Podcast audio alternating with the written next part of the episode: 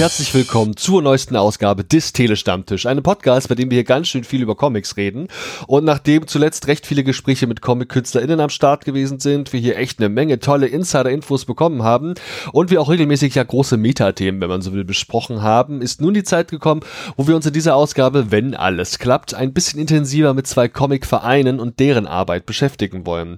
Ich habe hier ein paar Mails bekommen von einem jungen Mann, der eine Gruppe repräsentiert, einen Verein, aus Bremen und ich bin doch sehr gespannt, was die da alles da oben im hohen Norden so auf die Beine stellen. Es ist, glaube ich, eine Menge geiler Scheiß, inklusive Ausstellungen, Festivals und vielleicht noch weiteren lustigen Gimmicks. Ich bin immer noch gespannt, wo die Reise hingeht. Hallo, ich bin der Andi und wer bist du? Moin, ich bin Jeff, äh, aus Bremen zugeschaltet. Hallo. Hi Jeff. Jo, geil. Irgendwann habe ich irgendwo irgendwie von euch mal E-Mails bekommen, weil ihr irgendwo meine E-Mail-Adresse aufgegabelt hattet und seitdem folge ich euch, seit dem Juli. Und ihr da oben in Bremen macht, glaube ich, eine ganze Menge geilen Comic-Scheiß. Vielleicht willst du aber erstmal sagen, wer du eigentlich bist, woher kann man dich kennen, was machst du eigentlich die ganze Zeit? Jo, äh, mein, mein ganzer Name ist Jeff Hammer. Ähm und ähm, ich bin Comiczeichner und äh, biete auch öfter Workshops an äh, zum, um, im Bereich Comic. Äh, das mache ich seit letztem Jahr in Vollzeit und vorher habe ich das so nebenberuflich gemacht. Das heißt, für mich ist das gerade auch so eine, eine neue Reise noch und hauptsächlich sind die Comics, die ich mache, sind oft eher kürzere Sachen, oft eher so Auftragsarbeiten für äh, am liebsten mag ich die Sachen, die in den politischen Bildungsbereich reingehen. Das sind dann vor allem so Fernsehen-Sachen oder sind das mehr so Cartoons für Zeitschriften? Was ist das?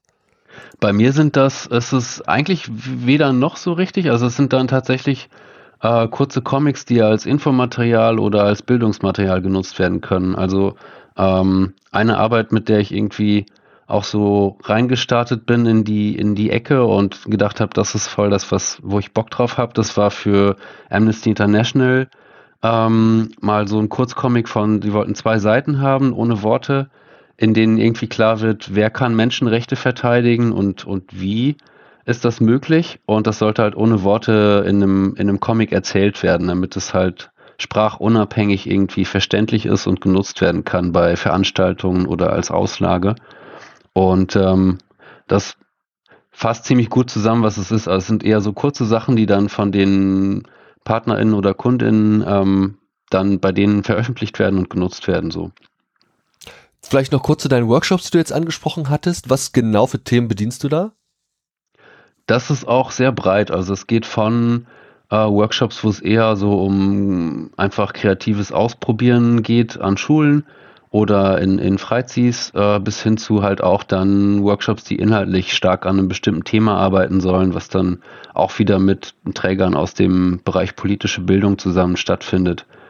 Ähm, mhm. Je nachdem, was halt der Anlass so ist. Und auch die Zielgruppe variiert immer so zwischen, ich glaube, die Jüngsten sind generell so drittes, viertes Schuljahr. Ähm, und das geht aber hoch bis zu Erwachsenen auch. Interessant. Ja, und nun ist es so, dass du in Bremen ansässig bist. Bist du da geboren und aufgewachsen? Nee, ursprünglich nee. komme ich aus Luxemburg. Mhm. Äh, ich bin an der Mosel geboren und aufgewachsen in Weinbergen und äh, habe so ein bisschen so einen komischen Lebenslauf äh, dachte ich immer, ich finde das inzwischen, bin ich damit voll okay, aber es hat mich erst nach Schottland verschlagen, da habe ich Geschichte und Englisch studiert, dann war ich eine Weile als Lehrer unterwegs, äh, habe mich aber in dem Schulkontext irgendwie in, in der Rolle als Lehrer war das nicht so der zwischenmenschliche Kontakt, den ich mag. Mhm. Ähm, dann wusste ich eine Weile nicht, was das alles bedeutet und dann hat es mich nach Bremen verschlagen. Ich habe dann an der HFK studiert nochmal.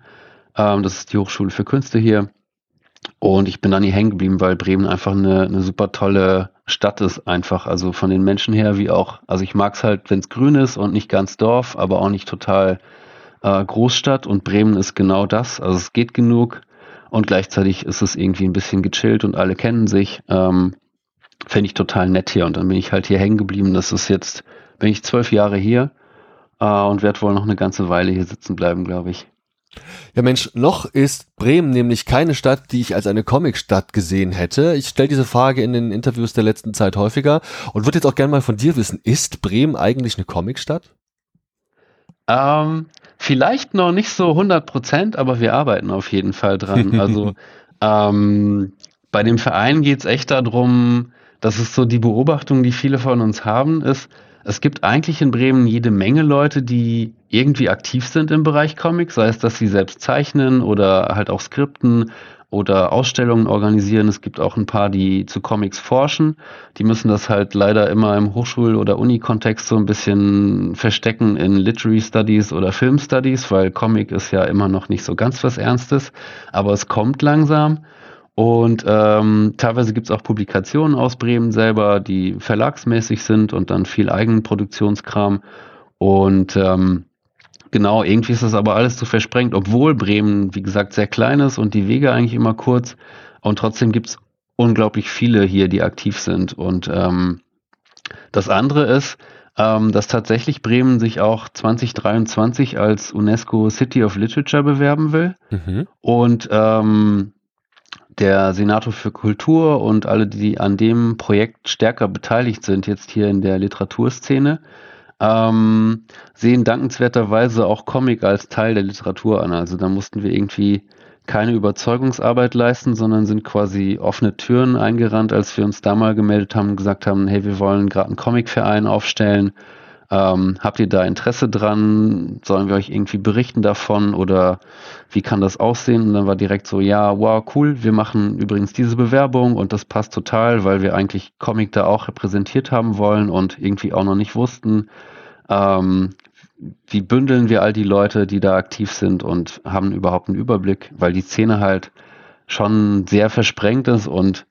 äh, vieles so über Hörensagen leider auch immer noch ist oder über halt die Kanäle, die dann da sind und sich nicht immer überschneiden. So.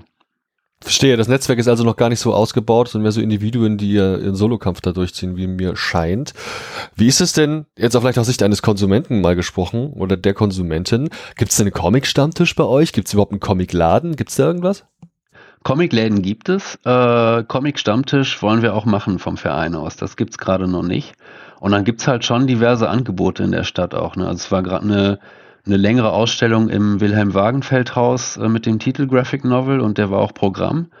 Ähm, dann gab's in der in der Weserburg auch schon mal eine größere Ausstellung von ein paar Jahren in dem Bereich. Äh, es gibt natürlich auch das Zentrum für Künstlerpublikationen. Das geht auch so hat Überschneidungen halt mit Sin und Comic und es gibt jede Menge Workshops, also zunehmend Workshops in der ganzen Stadt beim Kinderdorf, beim Kubo, das ist so ein Verein hier, äh, die bieten diverse Kreativwerkstätten an. Äh, Schulen sind immer interessierter, im politischen Bildungsbereich gibt es immer mehr Interesse auch.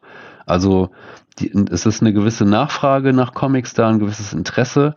Man sieht Comics halt auch im Schaufenster ausliegen bei Buchhandlungen. Das ist alles irgendwie schon sehr viel besser als vor ein paar Jahren. Mhm. Und ähm, genau, die Krux ist halt, äh, all die Leute mal an den Tisch zu kriegen und dass sich alle wirklich kennen. Also äh, gerade wo ich so erzähle, denke ich halt, naja, zum Beispiel ein großer Punkt für uns ist gerade noch so Manga-Szene, weil eigentlich ist Manga ja riesig in Deutschland. Ergo sollte es das auch in Bremen irgendwie geben. Und so explizit Manga kenne ich aber zum Beispiel jetzt niemanden, der oder die da in dem Bereich zeichnet oder was verlegt und muss es aber geben in Bremen. Und hoffentlich, wenn der Verein öffentlich sichtbar ist und äh, es einfach dem gibt und äh, da eine Ansprechplattform da ist, wird sich das hoffentlich dann auch finden, dass wir auch in die Manga-Szene mehr äh, noch uns vernetzen auch. Ja, Mensch, jetzt Jeff, bist du nicht unbedingt ein Einzelkämpfer in dem Ding. Du hast jetzt von mehreren Leuten gesprochen, die sich da zusammen tun und scheinbar einen Verein gegründet haben. Comicvereine sind ja auch ein bisschen heute hier das große Thema. Erzähl mal, was ist das für ein Verein und vor allem, wie kam es zur Gründung? Also die Gründung steht jetzt noch an. Die wird am 28. Oktober stattfinden. Ähm, und genau, die Gründungsgruppe gibt es jetzt seit kurz ein paar Wochen vor Corona haben wir uns das erste Mal so getroffen. Ähm, dadurch hat sich das dann so ein bisschen verzögert alles, weil wir uns dann oft nicht live treffen konnten und manche untereinander sich halt dann erstmal auch kennenlernen mussten. Aber die Gruppe ist recht breit, also da sind sowohl jetzt äh, KünstlerInnen drin und ähm, aber halt auch äh, Alexander Press zum Beispiel äh, forscht an der Uni hier und am liebsten zum Bereich Comic. Dann gibt's ähm, verschiedene VerlegerInnen, die mit dabei sind oder äh, GaleristInnen, die öfter im Comic-Bereich kleinere Ausstellungen machen. Das heißt, die Gruppe deckt eigentlich schon nicht rein nur die ab, die Comics selber produzieren, schreibender oder zeichnenderweise, sondern es geht eigentlich darum, wirklich alle, die irgendwie aktiv mit dem Medium was anstellen, sei es, dass sie Rezensionen schreiben oder Ausstellungen machen oder Workshops anbieten wollen, äh, dass die alle in einem Boot sind und wir eine Plattform haben, wo wir das viel leichter auch organisieren können und äh, Synergien herstellen können zwischen verschiedenen Bereichen und äh, bestenfalls größere und äh, spannendere Projekte noch auf die Beine kriegen können. Also geht es vor allem um das Thema Zusammenarbeit, Optimierung, du hast Synergieeffekte erwähnt, vielleicht auch so ein bisschen Hilfestellung. Habe ich das richtig verstanden? Ja, genau, genau das. Und so persönliche Aspekte? Einfach mal, keine Ahnung. Ja, den Stammtisch zum Beispiel ist ja offensichtlich auch irgendwie Thema. Oder ist der dann auch für, für Dritte, für außerhalb gedacht? Oder wie ist der Plan? Ja, ja, das soll sehr offen sein alles. Also es geht nicht darum, dass wir irgendwie so ein, so ein kleiner Zirkel sind, der sich dann immer zurückzieht und vom Berg zurückkommt, sondern mhm. ähm, es geht eigentlich darum, dass, also für alle, die irgendwie aktiv was machen, soll der Comic-Verein eine, eine Plattform bieten, dass sich die Dinge einfacher angehen lassen. Also jeder, der mal ein Projekt äh, organisiert hat, irgendwie sich Mittel, Mittel beantragen und so weiter auseinanderschlagen musste, weiß das halt auch, das ist ein, ein Haufen Arbeit, der wenig mit kreativer Arbeit zu tun hat, aber halt gemacht werden muss und äh, wo es auch mehr oder weniger Erfahrungswerte halt einfach gibt und das irgendwie alles zu poolen und ein bisschen für alle, die Bock haben, ein bisschen leichter zu machen, weil es einfach sich auf mehr Schultern verteilen kann, wäre ein Ansatz und dann halt einfach auch, es soll halt sichtbarer sein in der Stadt nochmal, also ähm, auch so für den Bereich Jugend. Also es gibt unglaublich viele Kids, die, die gerne zeichnen, äh, sei es nun Comics oder Mangas. Da habe ich irgendwie auch festgestellt, es gibt teilweise, da wird eine harte Unterscheidung gemacht. Also ich hatte öfter Comic-Workshops, wo dann so bei dem Vorstellen am Anfang äh, welche gesagt haben, ja, ähm, also ich zeichne eigentlich eher Manga und ich lese auch nur Manga und ich wollte eigentlich fragen, das, was wir jetzt im Comic-Workshop hier erarbeiten, kann ich das auch später für Manga nutzen? Oh. Und äh, das ist, hat mich total perplex gemacht am Anfang. Aber ähm, genau, das wird teilweise sehr, sehr genau unterschieden. Ähm, und aber es wäre halt voll cool für, für die Generation halt auch, die jetzt gerade noch in der Schule ist und überhaupt noch, äh, die einfach Bock haben, viel zu zeichnen und vielleicht oder vielleicht auch nicht irgendwie darüber nachdenken, sich professionell in die Richtung zu orientieren, wenn es dann halt, also es ist halt immer cool, wenn du so eine, so eine Anlaufstelle hast von, äh, anderen, die das auch machen, die vielleicht nochmal Erfahrungen haben, die sie an dich weitergeben können und dich so ein bisschen pushen und motivieren und mitnehmen können. So. Hm. Ähm, das heißt, die Idee ist schon, dass das nicht nur so ein, so ein Szene-Ding wird, sondern halt möglichst auch nach außen Comic äh, inspirierend wirkt so und mhm. äh, noch mehr Menschen sich dafür interessieren und auch selber irgendwie aktiv werden wollen. Wie konkret ist es jetzt von eurer Seite aus? Gerade wenn man beispielsweise auch dem Verein beitreten möchte, kann man da schon irgendwie Kontakt mit euch aufnehmen? Gibt es, keine Ahnung, eine Präsenz auf Social Media oder eine Website? Ist da schon irgendwas absehbar? Äh, die Web- und Social Media Präsenzen gibt es noch nicht. Aber ähm, jetzt im Vorfeld ist auf jeden Fall jeder und jede, die interessiert sind, äh, gerne eine Mail schreiben an Sinfest, also Z-I-N-E-F-E-S-T, at kulturbüro-bremen.de. Kulturbüro in einem Wort, aber mit UE und dann bremen.de. Ähm, da sammeln wir so ein bisschen die Interessierten. Das sieht auch aus wie eine E-Mail-Adresse, die so richtig offiziell ist und so. Also ihr seid schon so richtig so auch mit der Stadt vernetzt, ne? Das ist äh, eine Adresse, die ist eigentlich von Gregor Straube. Ähm, der ist beim Verein Kulturnetz e.V. Ähm, und das ist ein Verein, der seit Jahren sehr viel schon macht in der Richtung. Also ähm, da gibt es den Raum 404 in dem Kontext halt auch und das Bremer Sienfest, ähm, über das wir vielleicht auch noch gleich sprechen können, äh, kommt auch vom Kulturnetz. Ähm, aber Kulturnetz macht halt nicht nur Comic, äh, die machen auch noch andere Sachen und äh, genau, das soll alles so ein bisschen auch übergehen, dass manche Projekte in Zukunft der Comicverein halt nochmal ganz andere Leute mit beteiligt sind, die das dann organisieren und sich weiterentwickeln. Genau.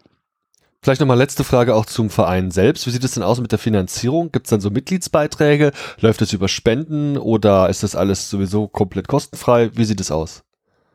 Das soll schon über Mitgliedsbeiträge auch laufen. Ähm, da müssen wir auf der Gründungsversammlung noch festlegen, welche Höhe das im Endeffekt sein soll.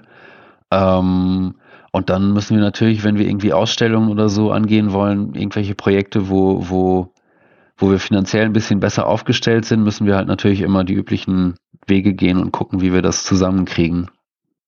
Finde ich per se toll, deswegen an dieser Stelle von mir aus auch nochmal toi toi toi. Ich freue mich schon auf alles, was ihr in den nächsten Wochen, Monaten und hoffentlich auch Jahren starten werdet. Und eine dieser Dinge hast du jetzt bereits angesprochen, denn am Ende des Horizonts erwartet uns das Bremer Sin Festival 2021. Diese Sin Festivals, die haben wir hier in Deutschland beziehungsweise im deutschsprachigen Raum doch inzwischen einige. Wir haben sie in Leipzig, wir haben sie in Frankfurt, Berlin, München und in vielen weiteren Städten gibt es vergleichbare Veranstaltungen. Ich habe die teilweise auch besucht, kann mich erinnern an zum Beispiel das Cozy Festival hier in Frankfurt, das begleitend zur Buchmesse läuft oder lief. Weiß gerade gar nicht, wie der letzte Stand ist. Und das ist halt voll geil. Viele Menschen hocken aufeinander, haben geilen Artist-Comic-Scheiß dabei, Prints dabei, arbeiten zusammen, kannst ein Käffchen oder einen Cocktail trinken und es ist wirklich gute Stimmung mit toller Musik und man ist wahnsinnig gern da. Auch für Kids ein toller Anlaufort. Und dieses Cozy war sogar ohne Eintritt, soweit ich mich erinnere.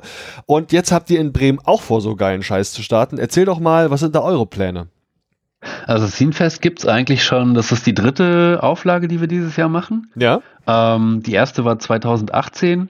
Die war, hat dann räumlich an der Hochschule für Künste stattgefunden. Dann gab es 2019 die zweite Ausgabe am Güterbahnhof und dieses Jahr halt in der, im Museum Weserburg.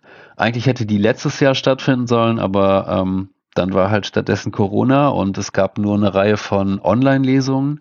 Die sind alle auch auf YouTube äh, zu finden. Wenn ihr nach Bremer Sin Festival sucht, werdet ihr da relativ schnell was finden. Ähm, das war dann so zum Überbrücken quasi eine andere Veranstaltungsreihe und dieses Jahr gibt's dann schon ein bisschen kleiner vom Format. Ähm, wir hoffen, dass wir nächstes Jahr das wieder ein bisschen größer aufziehen können, auch dann. Aber es gibt zumindest jetzt trotzdem die dritte Auflage. Wir haben fast 30 AusstellerInnen am Start.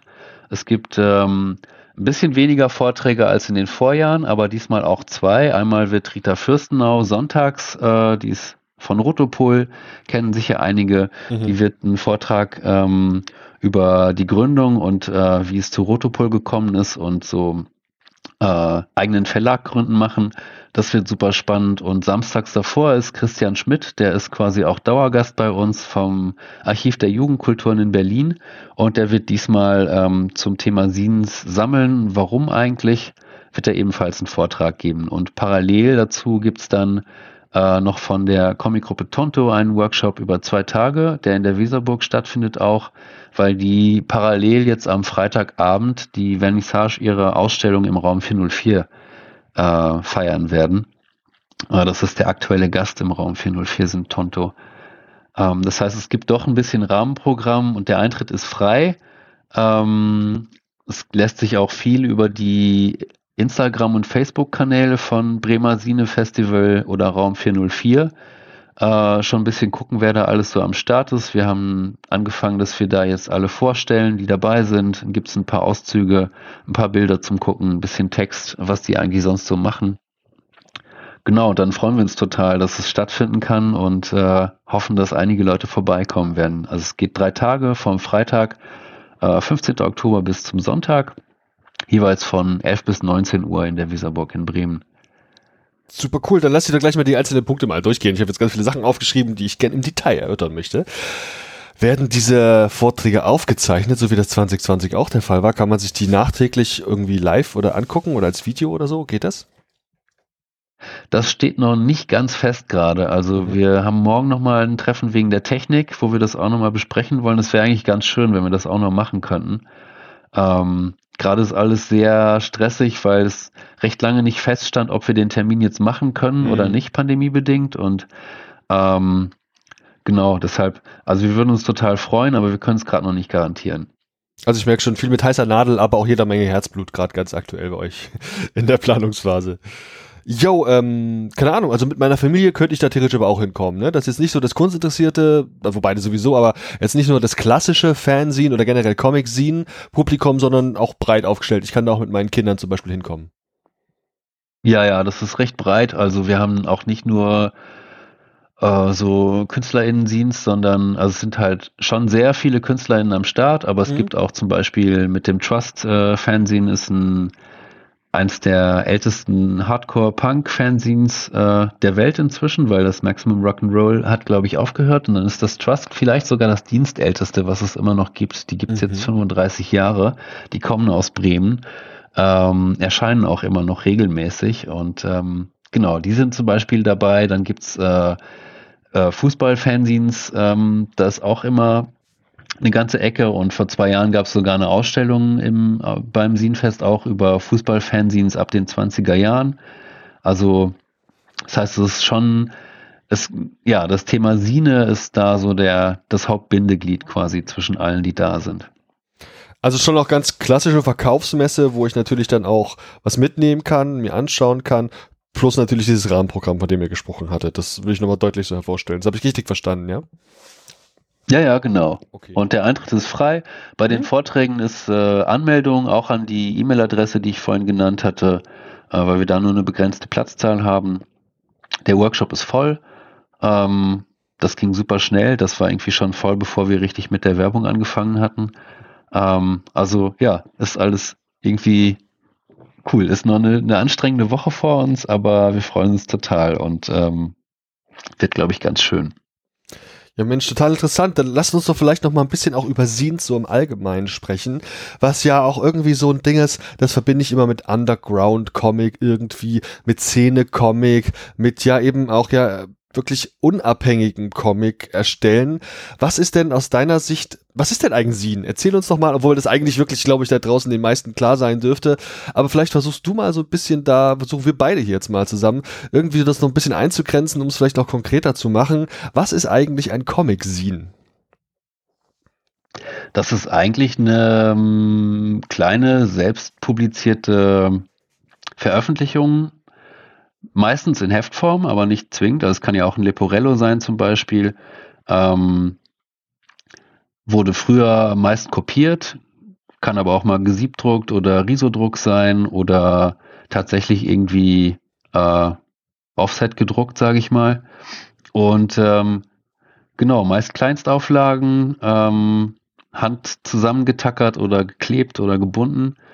Ähm, und für KünstlerInnen ist es halt ein, oder für alle, die irgendwie was, also es geht ja halt immer um Kommunikation in einem Sin, egal was das Thema gerade ist.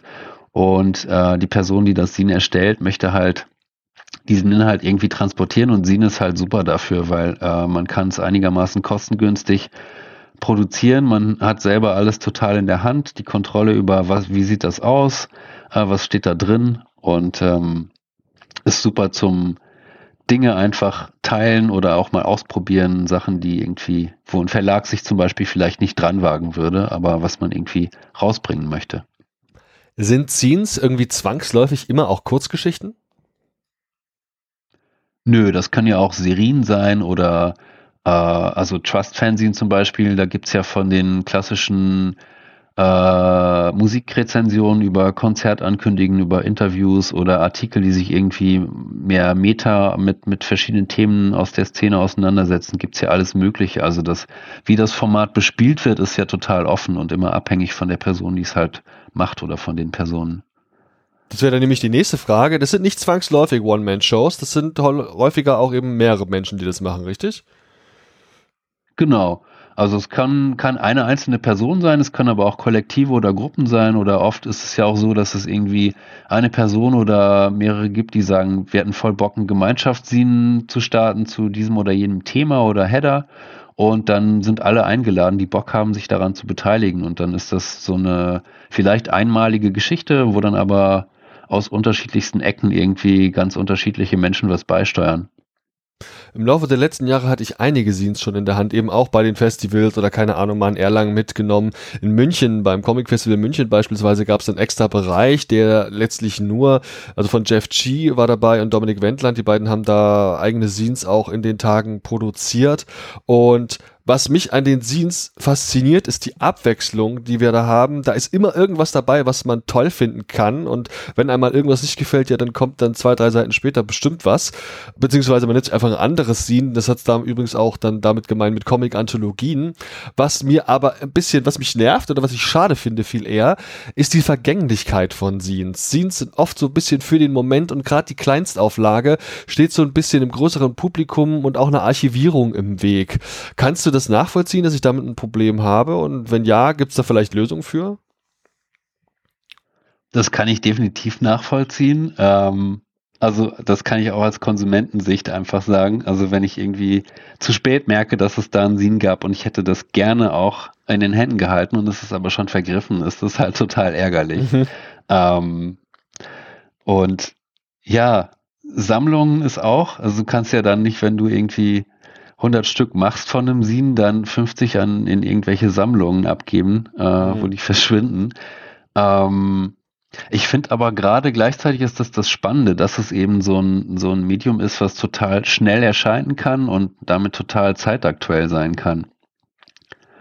Ja. Und ähm, es ist immer ganz irgendwie. Ja, sag mal, weil ich habe gerade den Faden verloren. Es ist immer irgendwie, wie gesagt, du sagst tagesaktuell, das lässt sich auch wirklich schnell produzieren, möchte ich mal meinen, zumindest was das Handwerkliche angeht. Die Zeichnungen unter Umständen sind doch aber häufig auch ich weiß nicht, ob ich da jetzt vielleicht da jetzt einen Vorteil bediene, aber das sind doch sowohl, was das Drucken und sage ich mal Abheften angeht, als auch das Zeichnen eher schnell produzierte äh, Werke. Ist das richtig oder drückt der Eindruck? Der Eindruck drückt, glaube ich. Also das ist sehr, sehr unterschiedlich. Also du hast auch, also ich habe jetzt zum Beispiel äh, Freitag noch ein, ist eine Bestellung angekommen, die hatte ich in Frankreich gemacht bei äh, einem kleinen Verlag, der heißt Edition Matière. Und äh, das ist eine, ein Buch von Alexis Beauclair heißt der. Und ähm, das Buch heißt Lotto, also wie Lotto, aber nur mit einem T. Und das ist zum Beispiel so eine eine Sammlung von kleineren Scenes, die der über einen längeren Zeitraum gemacht hat. Und es geht immer ähm, von Kreisfiguren aus, die sich halt bewegen. Also es ist ein abstrakter Comic eher, hm. äh, so gesehen. Und ähm, genau, da steckt halt super viel Arbeit drin. Äh, das ist grafisch total, total schön, auch schon im Scene-Format gewesen. Und die Anthologie ist dann quasi, das schließt so ein bisschen an an die vorige Frage dann, ähm, bringt das dann zusammen und macht es nochmal einer breiteren Öffentlichkeit äh, verfügbar. Gibt es eigentlich, und das geht so ein bisschen auch in die äh, Standardfragen, die ich häufiger stelle, wie sieht es eigentlich digital aus? Gibt es digitale Scenes und kann es sein, dass es die eher so nicht so gibt, weil dann eben genau dieses Kurzlebige eher abhanden geht? Sind das dann eher, keine Ahnung, sag ich mal, eher Webtoons? Also gibt es digitale Scenes? Mm, jein. Also ich, es gibt auf jeden Fall auch Seiten, wo Scenes digitalisiert werden. Äh, vor allem eher so im englischsprachigen Bereich habe ich, ich habe gerade keine Adresse parat, aber ich ja. bin da ab und an mal drauf gelandet immer wieder. Lässt sich auf jeden Fall super einfach finden, auch mit ein bisschen Recherche.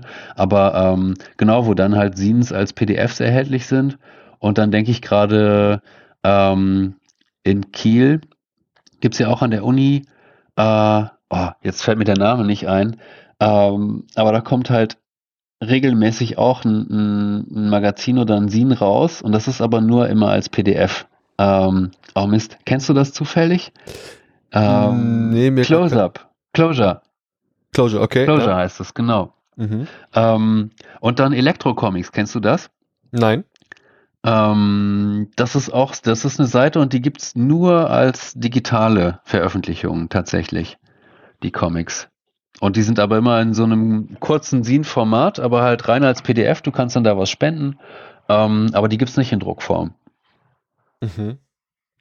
Werden bei euch denn beim Festival selbst dann auch neue Scenes gemacht, also außerhalb jetzt dieses Workshops, sage ich mal, vor Ort, weil man halt ihr sowieso gerade echt unzählige KünstlerInnen am Start hat, oder verkaufen die eher Dinge, die sowieso, die jetzt schon vorher entstanden sind?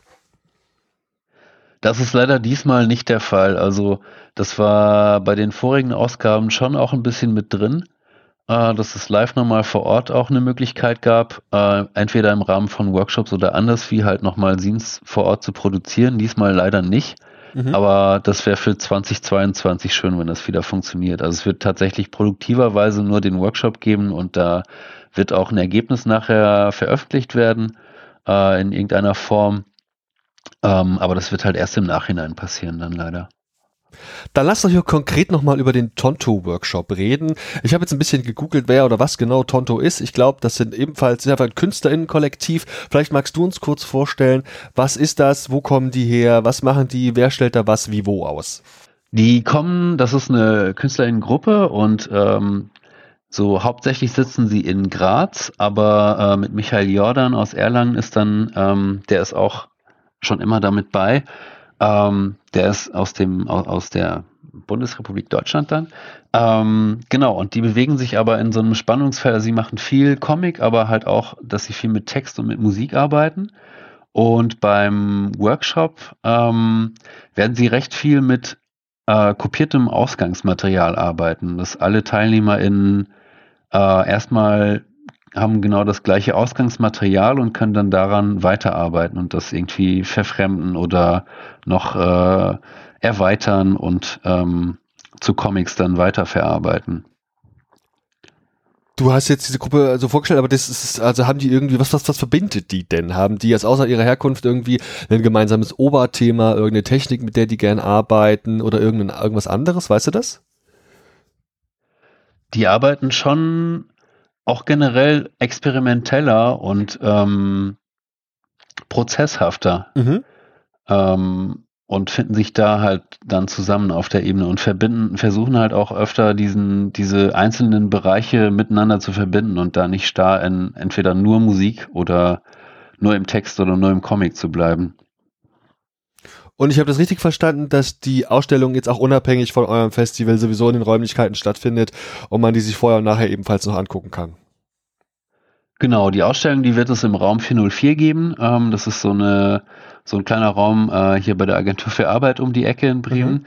Und ähm, da wird die Ausstellung dann bis äh, Ende November rein zu sehen sein. Ich habe gerade das, das Enddatum leider nicht mehr auf dem Schirm, aber es ist, glaube ich, fast der ganze November noch. Also und es ist immer, die Öffnungszeiten der Galerie sind immer donnerstags, freitags und samstags. Ähm, weil das halt auch ein Raum ist, der wird halt neben dem Dayjob äh, betrieben, dass der offen ist. Und da kann man einfach hingehen und äh, sich das anschauen. Da ist immer dann äh, donnerstags von äh, 16 bis 19 Uhr, freitags ebenfalls 16 bis 19 Uhr und samstags immer 14 bis 17 Uhr ist die Galerie dann auf. Und äh, genau. Und der Eintritt ist halt auch immer frei. Hier auf der Seite der HFK kann man da ein paar Details zu lesen. Also bis 20. November könnt ihr die Ausstellung noch anschauen. Und dann gibt es hier auch noch ein paar Erläuterungen zu den Vorträgen, die es geben wird im Rahmen eures Festivals. Eben genau noch ein paar Ausführungen auch zu Rita Fürstenau und der Frage, was eben als Verlag für grafisches Erzählen alles so am Start ist und was da eben in Details äh, quasi zur Verlagsgründung. Und dann der andere Vortrag hier, Christian Schmidt, über das Thema Sins sammeln, braucht's das? Geht ja so ein bisschen in die Richtung, die ich gerade hatte, ob man da überhaupt überhaupt nochmal rankommt nachträglich. Auch das klingt sehr spannend. Ja, haben wir denn jetzt zum Festival, zum Verein oder zum Workshop noch Punkte, die wir vergessen haben? Oder sind wir hier mit dem Gröbsten durch? Ich glaube, mit dem Gröbsten sind wir durch. Dann ist der Zeitpunkt am Ende unseres Gesprächs bekommen, wo ich dich auf jeden Fall nochmal nach popkulturellen Empfehlungen fragen möchte. Das mache ich am Ende immer gern, um aber einfach mal auch zu wissen, was die Menschen, mit denen wir uns hier so unterhalten, selbst gern lesen, hören, sehen, keine Ahnung, was auch immer. Wie sieht's aus? Hast du vielleicht gerade ein Buch auf dem Nachtschrank liegen? Hast du einen Podcast für dich entdeckt? Warst du zuletzt mal in der Oper oder hast den Film gesehen? Was hast du zuletzt gebinged? Gibt's irgendwas, was du uns empfehlen möchtest? Ähm, ich würde, glaube ich, das, das Buch, was ich Freitag äh, bekommen habe von Alexis Beauclair Lotto, würde ich sehr empfehlen, mal äh, sich Arbeiten von dem anzugucken. Ähm, das ist auch ohne, also ist äh, sprachunabhängig, weil ohne Text. Und das finde ich total, total spannend, ähm, wie das sich mit dem, mit dem grafischen Erzählen auseinandersetzt und äh, eine, eine, eine Geschichte erzählt, die einen mitreißt. Und es ist aber im Endeffekt nur eine abstrakte Form, die sich da mhm. bewegt. Und äh, Musik äh, höre ich gerade total viel Dog-Faced Hermans äh, wieder. Das ist eine, eine Band ähm, aus Edinburgh, die gibt's leider auch schon länger nicht mehr. Ähm, aber die haben so eine Mischung gemacht aus, also ab Mitte, Ende der 80er bis in die 90er Jahre rein, ähm, mit Trompete und einer Sängerin und äh, sehr tanzbare Post-Punk, Surf, Anarcho-Punk-Elemente, alles so ein bisschen gemischt mit Noise. Äh, Andy Moore, der Gitarrist, war später bis, bis heute bei The X, ähm, einer Band aus Holland, die ich auch sehr mag. Und ähm, da würde ich doch die Platte ähm, Hum of Life würde ich empfehlen, genau, von Dogface Termins. Oder das Lied How We Connect. Gleich mal gucken, ob ich da am Anschluss was finde, um mal reinzuhören. Ja, nice. Jeff, vielen lieben Dank für dich, deine Zeit und die ganzen Antworten, die du uns heute gegeben hast. Ich wünsche euch mega viel Erfolg bei dem Festival und freue mich auch mega drauf, ja, eben, dass ihr das überhaupt durchführt, auch in diesen doch eher schwierigen Zeit. Nachher gibt es irgendwie Einlassbegrenzung oder so? Anzahl der Leute, wird das irgendwie gecheckt? Also habt ihr, das muss vielleicht noch anschließen, Corona-mäßig irgendwelche Einschränkungen jetzt außerhalb der Workshops, die ja in geschlossenen Räumen, also ist ja alles geschlossen, aber weißt du wie? Ja, ja, ja. Also es wird eine 3G-Veranstaltung sein und mhm. ähm, wir können gleichzeitig 20 BesucherInnen reinlassen. Mhm. Wir haben da ein Wäscheklammersystem, ähm, was wir machen werden, dass es halt eine gewisse Anzahl von Klammern gibt. Und wenn die alle vergeben sind an der Tür, dann äh, dürfen wir erstmal niemanden weiter reinlassen. Mhm. Und wir würden dann halt auch die BesucherInnen bitten, irgendwie zu gucken, dass sie maximal eine Stunde da drinnen unterwegs sind, dass halt möglichst viele Leute reinkommen können. Okay. Genau. Ja, und meinerseits auch äh, danke dass wir, dass ich hier die, die beiden, also dass ich den Comicverein ein bisschen vorstellen konnte und auch das Sinfest. Ähm, Finde ich cool und ich hoffe, dass äh, einige Leute entweder aus Bremen da den Weg dann noch hinten finden oder zum Verein kommen oder halt sonst äh, nächstes Jahr beim Sinfest dabei sein wollen, vielleicht auch mit einem Tisch oder genau. Ja, super. Dann trotzdem nochmal ein zweites Mal. Dankeschön, Jeff. Lass krachen, viel Erfolg. Bis zum nächsten Mal. Ciao. Bis dann, ciao. Hallo und herzlich willkommen hier zum zweiten Teil dieser Ausgabe des Telestammtisch, in der wir uns ja ganz intensiv mit Comicvereinen, ganz unterschiedlichen Comicvereinen beschäftigen. Wir haben dazu Menschen am Start hier im Gespräch, die uns auch was über diese Vereine erzählen können, die ja irgendwelche Absichten auch haben und sie sind häufig ganz gut fürs Medium Comic. Ich freue mich deswegen sehr, heute hier eine junge Dame am Start zu haben, mit der ich vor allem erst einmal einmal telefoniert habe und wir haben uns schon auch die ein oder andere E-Mail zugeschickt.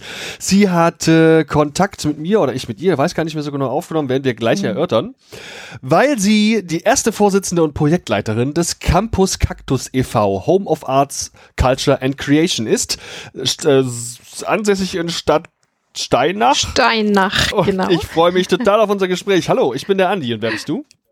Hallo, und ich bin die Hanna. Und wie du schon mich schön vorgestellt hast, bin die erste Vorsitzende eines ganz, ganz neu, frisch gegründeten Vereins ähm, mit dem Ziel, vor allen Dingen junge Künstler, Nachwuchskünstler zu fördern. Und ähm, weil das ja dann so schön zu deinem Thema passt, haben wir natürlich auch einen Comic-Workshop im Programm.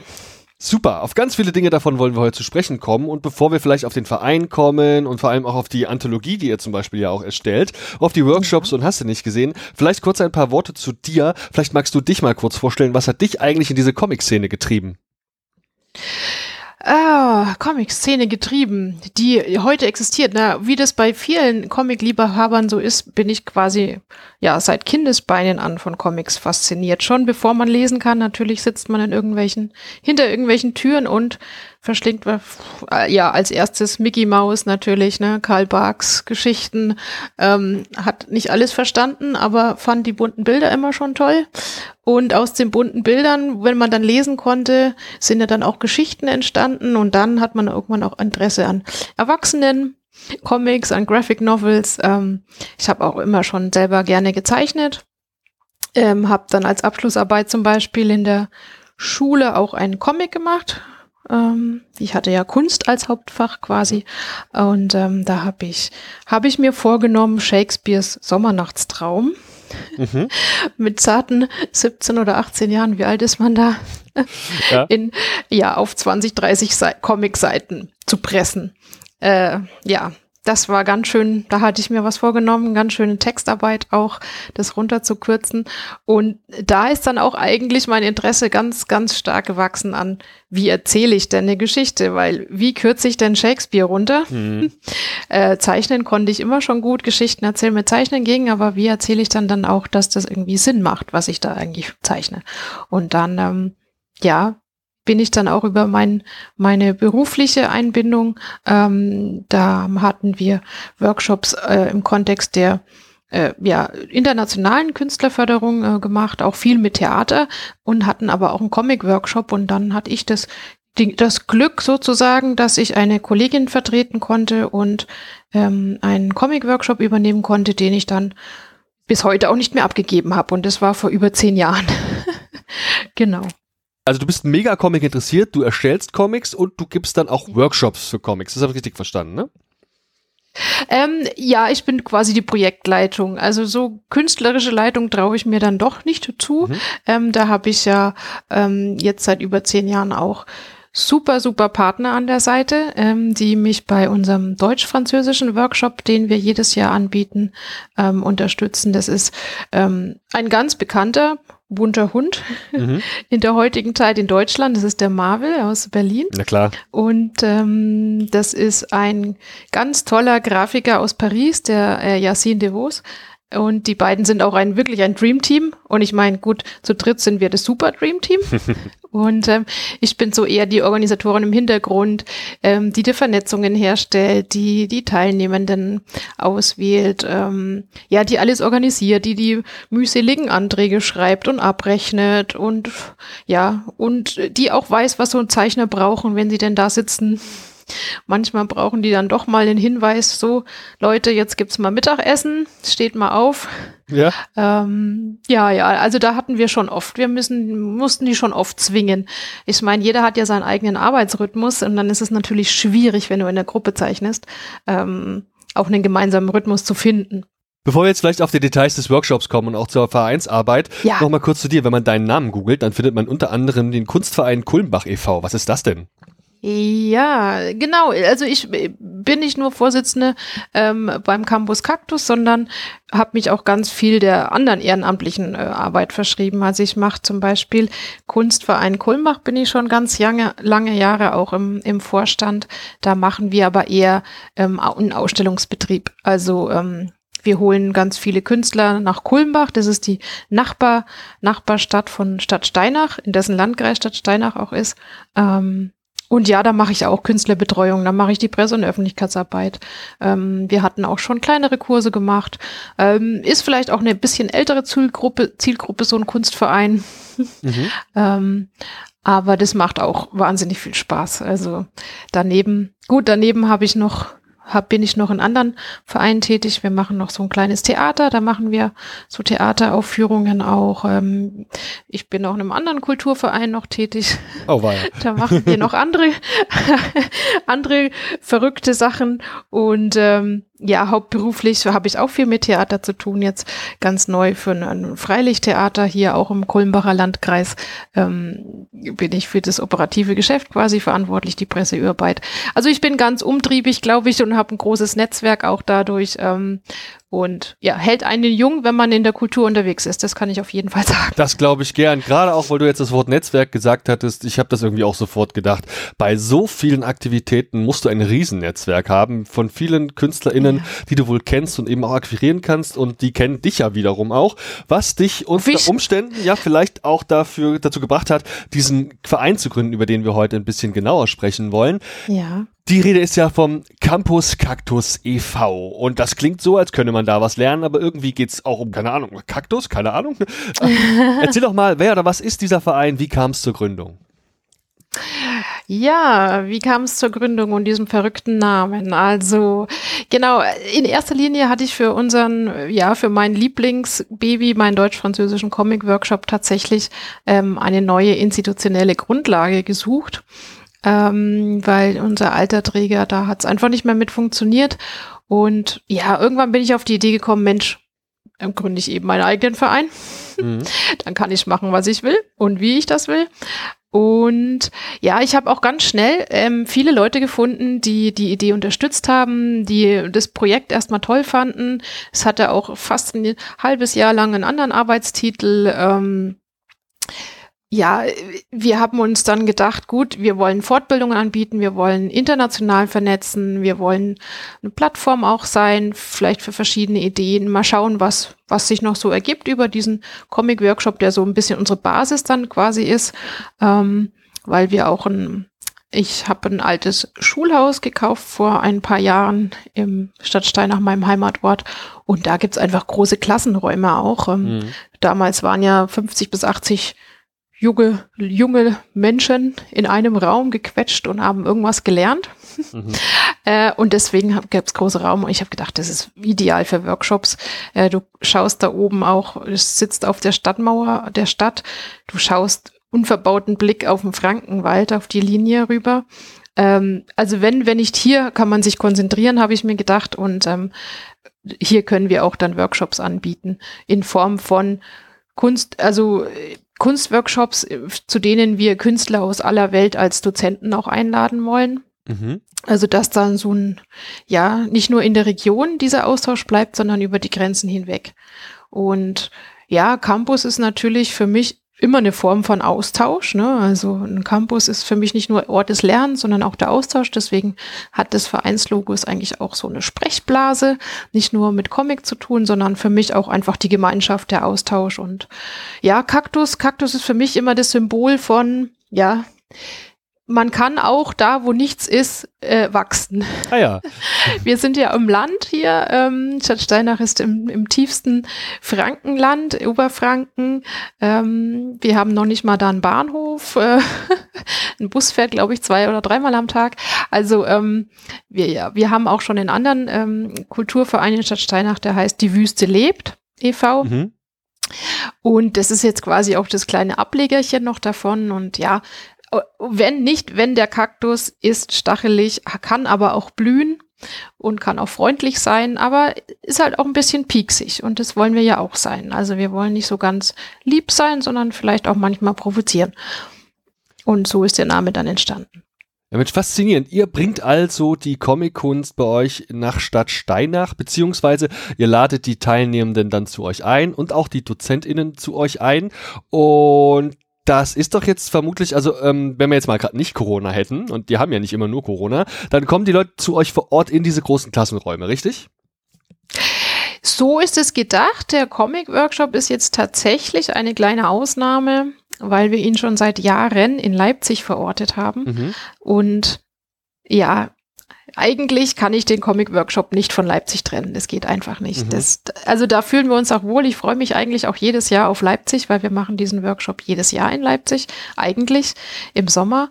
Ähm, weil da, dort ist auch einfach so eine fruchtbare Künstlerszene, mit der man sich vernetzen kann, weil ähm, ja, dieser Workshop soll nicht nur äh, da sein für wir, wir zeichnen und erstellen dann ähm, ja auch ein Endergebnis zusammen, sondern ich möchte auch zeigen, es gibt auch Künstler, die davon leben können auch. Ne? Wir können rausgehen, Künstler besuchen, die erzählen uns, ähm, wie sie von ihrer Kunst leben.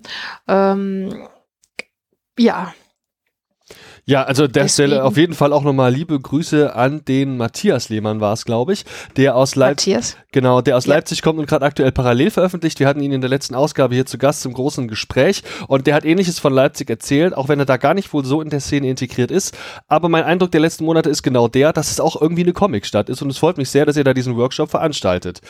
Der Ja, also genau bei Matthias kurz waren wir auch schon im Atelier und haben ihn besucht. Er hat uns ganz tolle Skizzen gezeigt, uns erzählt über seine Arbeit. Also zum Beispiel der Matthias Lehmann, genau. Max Beitinger haben wir zum Beispiel schon besucht, ne? Anna Haifisch, Ralf Niese, das sind ja alles so Größen in, in Leipzig, ja. Ja. Gut, Ralf Niese jetzt leider nicht mehr. Ja. Nicht mehr. Leider er ist immer noch eine Größe. Es ist immer Ohne noch eine Frage. Ja, ja, genau. genau, genau. also ein so Ver Wahnsinn. Also keine Ahnung, wie ein Mensch solche verrückten Sachen. da war ich sehr beeindruckt. Und war das dann irgendwie an die Buchmesse gekoppelt oder so? Nee, wir sind tatsächlich, haben den Workshop immer im Sommer gemacht, ähm, immer im Juli. Und das war, hat sich auch für uns irgendwie als super rausgestellt, weil wir ja ähm, Deutsch, Deutschland und Frankreich quasi in einem Workshop verbinden und da zufällig beide Länder auch unifreie Zeit haben, weil ähm, Frankreich ja eher so die Trisemester hat, anders als wir hier in Deutschland und wir wollen ja jedem ermöglichen, teilnehmen zu können. Und da hat sich so der Sommer, ja, Buchmesse wäre zwar schön in dem Rahmen, aber da gibt es, glaube ich, genug in Leipzig, da müssen wir uns nicht auch noch mit reinquetschen. okay, verstehe. Und da kommen von ja national, international Leute bei euch vorbei, die vor allem Deutsch und Französisch sprechen, ist das richtig? Ja, genau. Also es ist eigentlich dadurch, dass wir einen richtig tollen, großen äh, Partner an unserer Seite haben, das Deutsch-Französische Jugendwerk, das wirklich großartig finanziert, sonst könnten wir diesen ganzen Spaß gar nicht machen. Ähm, sind da natürlich sind wir da an die bis bestimmte Richtlinien gebunden. Zum Beispiel, es muss äh, äh der Hälfte, Hälfte quasi Frankreich, Deutschland, auch die, das Dozententeam auch, ne? Deutschland, mhm. Frankreich, auch unser, wir als, als Organisationsteam sind auch ähm, zwei, zweisprachig oder zwei, zweigeteilt aufgebaut, äh, aufgestellt, aufgebaut. Mhm. Ja. Ähm, genau, und so, so ähm, ja, genau. Andere Vorgabe ist natürlich noch, dass wir zwischen 18 und 30 ähm, äh, Jahren nur Teilnehmende annehmen können. Also das sind so, weil tatsächlich der Fokus auf der Nachwuchskünstlerförderung liegt. Also ähm, Genau. Also, äh, junge Leute, die halt quasi frisch ins KünstlerInnenleben starten, vielleicht direkt von der Uni oder von was auch immer gerade kommen. Habe ich richtig, mhm. das sind so die Leute, die da was machen mhm. sollen. Und die sollen aber auch vor allem Comics machen, oder? Genau, also bei, in dem Workshop, über den wir jetzt gerade sprechen, diesen deutsch-französischen Workshop in Leipzig, da geht es vordergründig um Storytelling. Wie mhm. erzähle ich meine Geschichte, dass es sinnvoll ist, eben das, was mich schon damals ja, auf meiner Gymnasialzeit begleitet hat. Äh, ja, wie funktioniert es, dass ich aus meinen Strichen was Lebendiges mache, was funktioniert, ähm, wie transportiere ich meine Geschichte, wie transportiere ich die Gefühle in der Geschichte. Ähm, deswegen fangen wir auch immer mit auch Erzählübungen an. Also der Workshop baut sich so ein bisschen auf. Es gibt so Erzählübungen. Also Zeichenübungen gibt es in dem Sinn nicht, weil eigentlich ähm, nehmen wir tatsächlich auch nur welche Künstler an, die tatsächlich Vorbildung haben. Ne? Also das geht jetzt nicht darum, wie mache ich ein Strichmännchen, mhm. wie zeichne ich Augen oder Hände, sondern ähm, Genau. Äh, deswegen, wir haben auch viele Grafiker zum Beispiel, Illustratoren, ähm, die vielleicht viel illustrieren können, aber keine Geschichte so wirklich schon mal durchgezogen haben, auf vier bis fünf Seiten zum Beispiel oder sechs Seiten zu erzählen. Ne? Verstehe. Ähm, Genau, und dann fangen wir mit so Erzählübungen an. Und dann gibt's natürlich auch ein Storyboard. Jeder muss ein Storyboard erstellen. Ähm, das wird dann hunderttausend Mal auf Herz und Nieren geprüft. ähm, teilweise auch von, von Dritten dann gegengelesen nochmal, ob das überhaupt verstanden wird. Und ähm, ja, genau. Das ist jetzt einer von scheinbar mehreren Workshops. Ist das der Workshop, bei dem auch diese Comic-Anthologie Schick entsteht? Genau, Genau. Am Ende davon, das ist so das große Gesamtpaket dieses Workshops. Ich habe nicht nur den Workshop, sondern ich habe auch ein Endergebnis, ein gemeinsames, das ich auch dann gemeinsam präsentieren kann. Also in Leipzig hatten wir dann immer so, wir haben eine Release-Party quasi gemacht, der Öffentlichkeit gezeigt. Ähm, und das ist unser, unser Schick, Heft, wie du schon gesagt hast, in dem alle Geschichten gesammelt sind, alle Geschichten auch übersetzt werden, ähm, weil natürlich die französischen äh, Teilnehmenden meist auf ihrer Muttersprache natürlich die Geschichten schreiben. Das wird dann übersetzt und die deutschen Teilnehmenden natürlich auf Deutsch. Und ähm, da ist es dann so, dass wir in Leipzig direkt auch drucken. Also wir haben ein, eine super, eine super Druckerei in Leipzig, die uns das ja über Nacht druckt also ähm, auch das Cover zum Beispiel mit Risografie druckt immer und gut innen dann digital, aber über Nacht druckt und dann haben wir das am Ende vom Workshop haben wir das in der Hand, dieses Heft tatsächlich. Also du, du warst zwei, drei Tage vorher noch verzweifelt über deinem Blatt gesessen mhm. und zwei Tage später hast du dein Heft schon in der Hand und stehst in einem Verkaufsstand und musst es irgendwie verkaufen. Weil das sage ich auch, Leute, ihr müsst nicht nur zeichnen, ihr müsst nicht nur die Deadline einhalten und es lernen. Ne? Später mal mit Verlagen arbeiten wird ähnlich sein. Da habt ihr, könnt ihr nicht immer sagen, nö, nö, noch nicht fertig, sondern ihr habt da eine klare, es gibt Te Text-Deadlines, es gibt, es gibt die, Zeich äh, die Zeichen-Deadlines und du musst ja immer noch rechnen, du musst es ja noch reinzeichnen dann später, vielleicht wenn du es eingescannt hast. Gut, jetzt ist viel an Computer natürlich im Laufe der Zeit ähm, da fällt das lästige Einscannen und Reinzeichnen schon mal weg. Ähm, und du musst dann natürlich auch schauen, dass du zu deinem Produkt stehst. Mhm. Das ist ja auch immer so ein kleines Problem. Äh, was heißt Problem? Aber ich finde es immer wieder spannend. Also es gibt so tolle Zeichner und dann, wow, tolle Zeichnung. Und die so, ach ja, na ja, hm, und hier und da und so, ne? Und ich so, oh. ja. Steh doch dazu, was du gezeichnet hast. Das ist so toll und es funktioniert so super und dann ist es gedruckt im Heft und dann, genau, und dann äh, ja, ste stehen die einfach dazu äh, und, und, und sind auch stolz und verkaufen das dann auch zusammen. Das finde ich, finde ich gut. Und es ist ja auch mega abwechslungsreich. Ich hatte die Anthologie, jetzt erinnere ich mich auch wieder, die ja letztlich Aufhänger für unser Gespräch war, zuletzt mhm. im Geist quasi, als ich mich zusammen mit den Kollegen von den Comic Cookies drüber unterhalten habe, dass die Comic-Anthologien in Deutschland immer weniger werden. Leider aber sicher wird ja. demnächst War Comics eingestellt, auch Jazam steht ja, ja, vor der letzten Ausgabe, die es geben wird, wo auch der Matthias Lehmann zum Beispiel auch schon vertreten gewesen ist und deswegen habe ich mir überlegt, was gibt's denn eigentlich noch?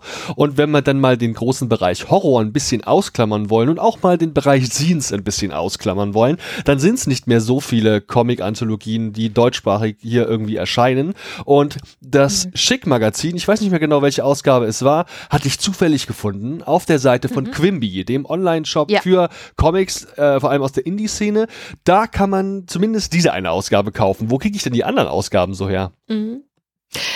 Ja, das ist äh, eine gute Frage, eine ein bisschen schwierige Frage.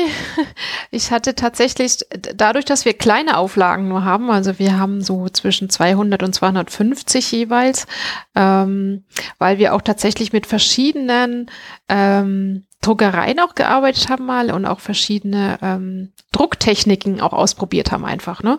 Also wir, wir haben Risografiedruck mal, wir haben einen, wir haben einen Siebdruck gemacht auch, also Siebdruckcover, das war natürlich wirklich, wirklich ähm, klasse, aber auch teuer. Mhm. Das erste Schickheft ist zusammen selber kopiert irgendwie. Ähm, und dadurch, ja, gibt's auch manche Ausgaben einfach nicht mehr. Ne? Also ich meine, wir sind jetzt bei der 14. Ausgabe, ähm, das heißt 14 Jahre fast. Ja, okay, wir letztes Jahr haben wir ein bisschen geschummelt, die 13. gibt's nicht. Hab mich nämlich Aber schon gewundert. Ich hab mich schon gewundert. ja, wir haben gedacht, auch so die 13, ne, ob das vielleicht auch, das ist einfach die Unglückszahl, dann ähm, tun wir mal so, als ob sie einfach gar nicht gegeben hätte. 14 klingt auch viel schöner. Genau, also tatsächlich gibt's von den ersten Ausgaben auch leider nur noch so ein paar Belegexemplare und ich habe auch versucht in den letzten Jahren die so ein bisschen zu platzieren. Also in Leipzig gibt's ähm, zum Beispiel im, im Polylog, ähm, das ist so eine internationale Buchhandlung, gibt's die zu kaufen. Ähm, die gibt's in Bayreuth in einem Comicladen, aber ähm, es gab es auch immer bei der anderen Institution, mit der wir das vorher ähm, realisiert haben. Da gibt's die tatsächlich noch. Ähm, und ja, bei mir gibt's natürlich alle 14er noch. Also ihr könnt, wenn ihr mir an info at campus-cactus.com schreibt, äh, äh, ich glaube, noch eine ganze Kiste kaufen. Sehr gut. Merkt euch, da kommt direkt ran. Genau, direkt bei mir, das bin auch ich direkt. Ähm, was heißt kaufen? Wir sind ja ein Verein, also spenden natürlich auf Spendenbasis. Ne? Man spendet die. Die sind auch offiziell noch digital zu bekommen oder eher nicht so? Ja, ich weiß, also ich weiß, dass das Institut Français Leipzig, was auch ein ganz, ganz toller Partner ist von uns und die uns auch immer ganz toll in Leipzig unterstützen, ähm, haben die, hat ähm, alle Schickausgaben in der Mediathek. Mhm. Ähm, die Internetadresse, gut, Institut Français Leipzig googeln, dann findet, findet man, man, die ne? Mediathek. Ja. Ich glaube sogar auch im Institut ähm, Français Deutschland in der Mediathek sind sie auch, weil ja Frankreich das große Themenjahr auch auf der Buchmesse dann war. Ähm, und ja, auf unserer Seite kann man auf jeden Fall ähm, auf www.campus-cactus.com kann man auf jeden Fall die, die 14er lesen. Mhm. Mhm. Die anderen dann in der anderen Institution, die uns früher getragen hat, genau. Die ich jetzt leider nicht näher benennen möchte. Okay, verstehe schon. Ich hatte jetzt die ganze Zeit gedacht, dass ich wüsste, was das ist, aber sie, es steht hier, das Institut Francais steht noch auf eurer Internetseite drauf. Also gehe ich nicht davon aus, dass die das sind. nee, nein, nein, das sind ganz, ganz liebe, nette Partner von uns, die den Workshop toll finden, ähm, die das ganze Ziel toll finden, ähm, vor allem diese deutsch-französische Komponente natürlich.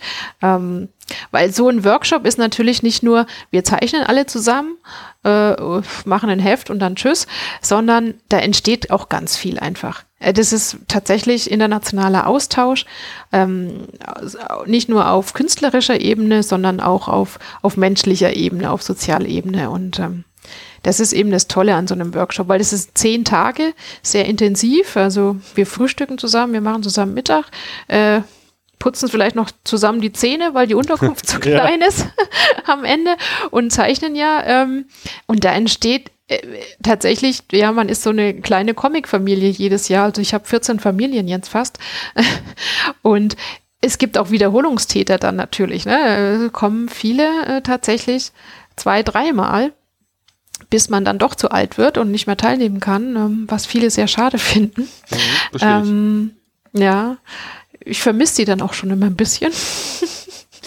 äh, und das ist eben eine Komponente an diesem Workshop, der, der mich nicht nur bereichert, sondern auch, auch Marvel und, und Yassin. Ähm, auch, auch die Assistenten, die mit dabei sind. Der Dolmetscher ist schon seit drei Jahren dabei. Äh, hallo Daniel aus Leipzig. Du bist echt toll. Toller Dolmetscher. Wahnsinn. der immer wieder dabei ist. Ähm, und das ist eben das, was, was viele Partner auch sagt, wow, ne, wir finden den Workshop so toll. Ähm, wir sind auch weiterhin mit dabei. Egal, egal mit welcher Institution wir ihn irgendwie abwickeln, solange der Workshop überlebt quasi. Das heißt, das ist der Workshop, der erstellt schick und das ist das, was du uns gerade beschrieben hattest. Gibt es noch weitere mhm. Workshops? Von Campus Cactus? Ja. Also es gibt ganz viele Workshop-Ideen, aber wir sind in diesem Jahr, wir sind ja tatsächlich erst im, im März, haben wir uns erst gegründet. Ähm, auch so ein bisschen natürlich verrückt über online, äh, was auch eine tolle Erfahrung war, mhm. ein Vereins, äh, eine, eine Gründungsversammlung online zu machen, aber war auch eine gute Chance, weil ich hatte viele Gründungsmitglieder, ja, eine Kollegin saß in Ungarn, ganz viele in Frankreich auch. Ähm, und in Deutschland verteilt. Das hätten wir so nie auf die Reihe gekriegt, sonst, ähm, sonst hätten wir uns ja alle an einem Ort treffen müssen.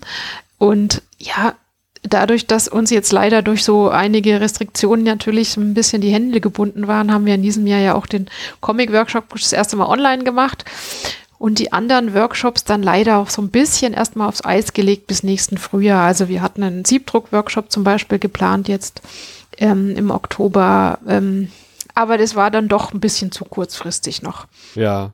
Es gab schon einige Anmeldungen, aber das wäre auch ganz toll geworden. Auch mit dem Leipziger Künstler übrigens, den ich auch im Rahmen des, des Comic-Workshops mal kennengelernt habe. Der hat früher das Comic-Magazine Drops gemacht, zum Beispiel in Leipzig, auch der, das ist der Philipp Janter. Und ähm, so entsteht dann immer irgendwas. Ne? Man sagt, Mensch, lass uns doch auch einen Siebdruck-Workshop zusammen machen.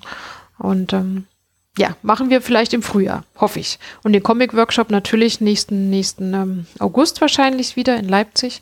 Und dann sind noch so ein paar andere Workshops in der Pipeline, wo es zumindest die Ideen gibt und auch, auch Leute, die sagen, Mensch, ich möchte da die künstlerische Leitung machen, ich habe ein Netzwerk, ähm, ich habe ein Konzept.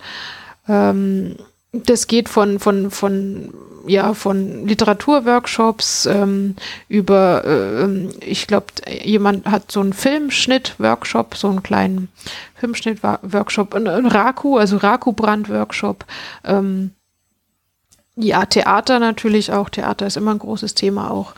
Ähm, ja, Verstehe. Also es gibt noch weitere Ideen, die sind natürlich ein bisschen gebremst worden wegen Corona und auch mhm. dieses Bild, was ich hier überall im Internet gefunden habe, wo wir so eine Gruppenaufnahme sehen, ich glaube aus einem Zoom-Call oder so. Das ist jetzt die Ausnahme gewesen, dass ihr das gemacht habt digital. Normalerweise findet es vor Ort ja. in Leipzig statt. Die Leute kommen von überall her angereist, übernachten dort und haben da so ein kleines, äh, einfach eine, eine Woche oder wie auch immer eine Veranstaltung.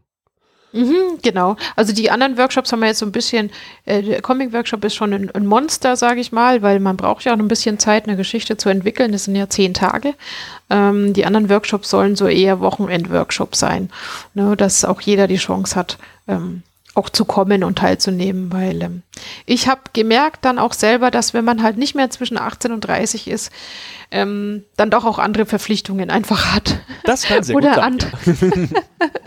genau, und dann hat man nicht mal locker zehn Tage Zeit oder will sich so lang so viel Urlaub nehmen. Und ähm, ja, deswegen sind es tatsächlich tatsächlich alle konzipiert als Wochenendworkshops, aber auch in kompakter Form. Also wir bieten dann auch ein gemeinsames Mittagessen an und gemeinsame Kaffeepausen, weil ich dieses Gemeinschaftsgefühl doch sehr wichtig finde für Workshops. Also es gibt ja viele Workshops, da musst du dich selber um dein Essen kümmern, dann gehst du zum Döner und kommst wieder zurück und kennst die Teilnehmenden kaum. Und diese informelle Zeit, die du einfach hast, ne, bei sowas wie einem wie einem Mittagessen ist sehr viel wert, weil du dich dann auch über deine künstlerischen ähm, Inhalte dann austauschst, die du vielleicht vorher erfahren hast oder nicht erfahren oder nicht mitbekommen hast oder ja, einfach über das sprichst auch. Ne? Also das ist manchmal sogar viel mehr wert, als eine Stunde lang jemanden zuzuhören, der irgendwas erzählt über, mhm. was weiß ich, wie, wie, wie ist eine Perspektive oder ja. Konntet ihr das in diesem Jahr irgendwie kompensieren, weil es ja eben jetzt die digitale Ausgabe des Workshops war?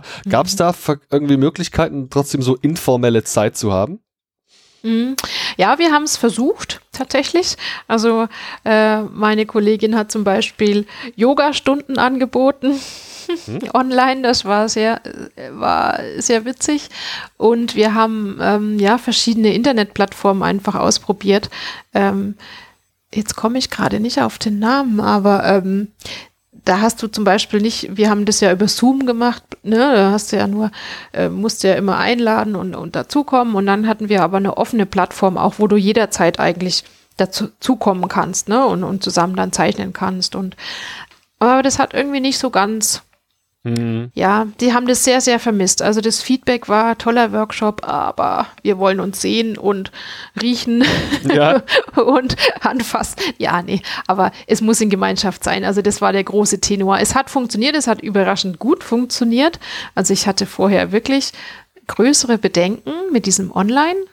Aber es war überraschend gut.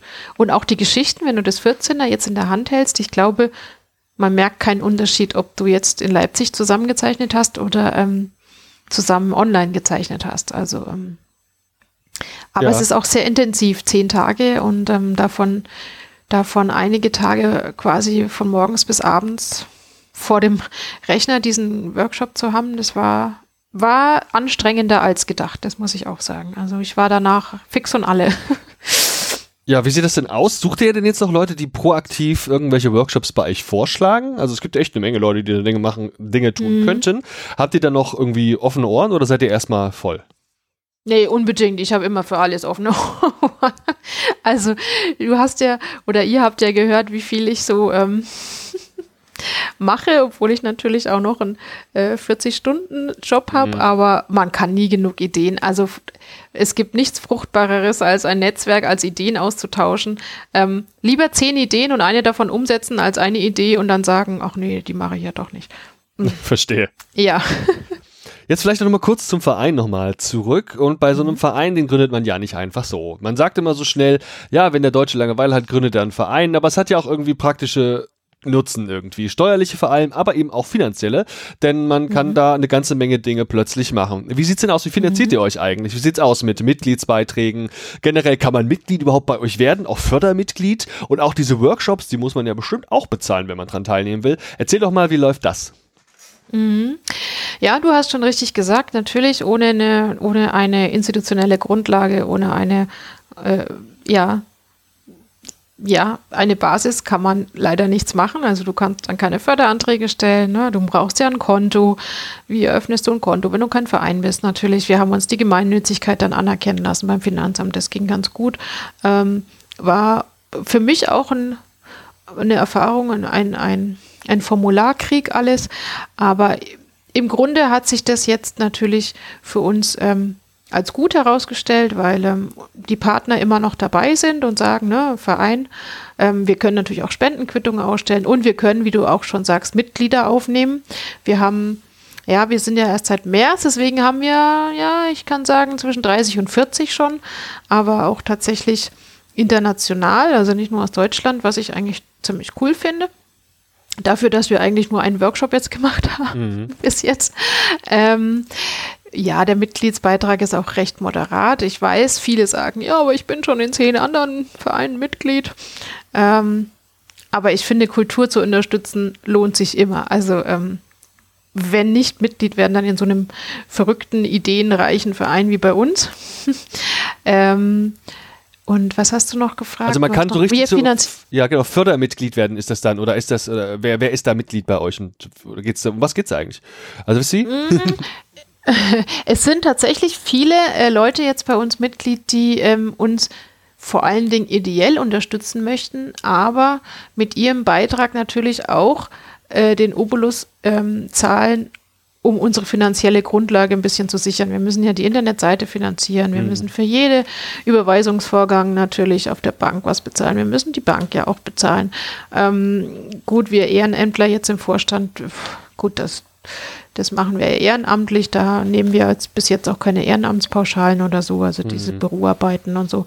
Aber dass das einfach gesichert ist erstmal. Ähm, und das können wir ganz gut mit diesen Mitgliedsbeiträgen. Wir haben tatsächlich auch eine Fördermitgliedschaft, das finde ich ganz toll.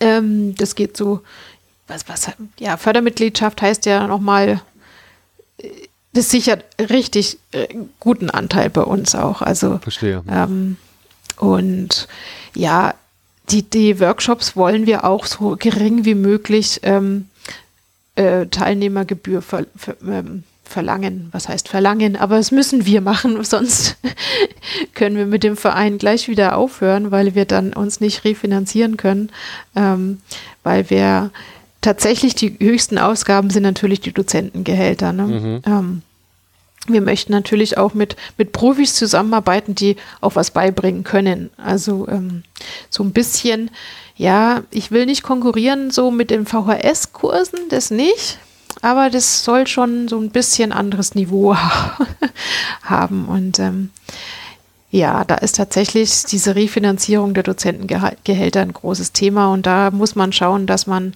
ähm, die, die Workshop-Gebühren auch dementsprechend so anpasst, dass man noch auf Null draus kommt wenigstens. Also das, ähm, den Comic-Workshop zum Beispiel, den können wir sehr, sehr günstig anbieten. Also wirklich mega günstig durch unseren tollen großen Finanzgeber. Ähm, aber wir sind gerade tatsächlich noch nicht so groß, dass wir ähm, an Sponsoren und Unterstützer rangehen können, die uns dann ähm, für den Workshop quasi ähm, ne, auch eine Unterstützung bieten. Also das möchte ich im nächsten Jahr natürlich ausbauen. Aber könnte ich jetzt irgendwas machen? Also könnt ihr jetzt sagen, okay, hier, ich will A, entweder euch mit dem regelmäßigen Standardmitgliedsbeitrag unterstützen oder aber euch eine Spende zukommen lassen. Geht das proaktiv? Ja, können alles machen. Schüttet uns mit Geld zu. genau, nee, ihr könnt Mitglied werden, ganz, ganz einfach auf unserer, auf unserer Webseite. Ich schreibe auch immer ganz nette Rundmails mal und halte immer mal auf dem Laufenden, ähm, wen wir noch so getroffen haben, was wir für Ideen haben, äh, wie es auch in einem Schulhaus vorangeht, weil zum Beispiel wollen wir da eine Heizungsanlage einbauen, dass man auch nicht nur im, da ist äh, ein altes Schulhaus, ist, ist in diesem Jahr 200 Jahre alt ähm, in Stadtsteinach. Ähm, da kann man halt dann leider keine Workshops machen, wenn es jetzt so, so kalt und eklig ist wie jetzt gerade, weil eben keine Heizung drin ist. Und ähm, das ist so unser nächstes großes Ziel. Mhm. Ähm, jetzt habe ich mich ein bisschen, warum habe ich das erzählt? Das habe ich erzählt, weil du Mitglied werden kannst auf unserer Website. Und Spenden gehen halt auch, ne? Sagt es. Und Spenden, genau, wir können, wir sind gemeinnützig anerkannt vom Finanzamt, genau, und können Spendenquittungen auch ausstellen. Ähm, genau. Und was mich noch mehr freuen würde, natürlich an den Workshops teilnehmen. Wenn da wir denn welche dann haben im Frühjahr. ähm, Na, das ist nur für einen Comic-Workshop, weil ah, wir verstehe. eben diesen großen Fördergegen. Die anderen Workshops sind tatsächlich offen für alle. Ich mache euch einen Podcast. Alle, alle, alle. Keine Sorge. Der geht auch online. Ja, genau. Also du hast jetzt auch vermieden, Zahlen zu nennen. Ich weiß nicht, ob das Geheimnisse sind, was euer Standardmitgliedsbeitrag ist oder der Workshop-Beitrag. So. Nee, nee, das ist kein, das ist kein Geheimnis. Ich glaube, ich glaube, ich habe es jetzt vermieden, weil ich mir gerade nicht sicher bin. Okay. Ich glaube, Erwachsene 18, 30 Euro, also über 18, 30 Euro. Und wenn du fördern möchtest, musst du schon mindestens 100 locker machen. Im Monat. Weil sonst äh, Jahresbeiträge sind Ach so. das alles. Ja. ja. Das ist machbar. Ja, wir sind ja ein Provinzverein.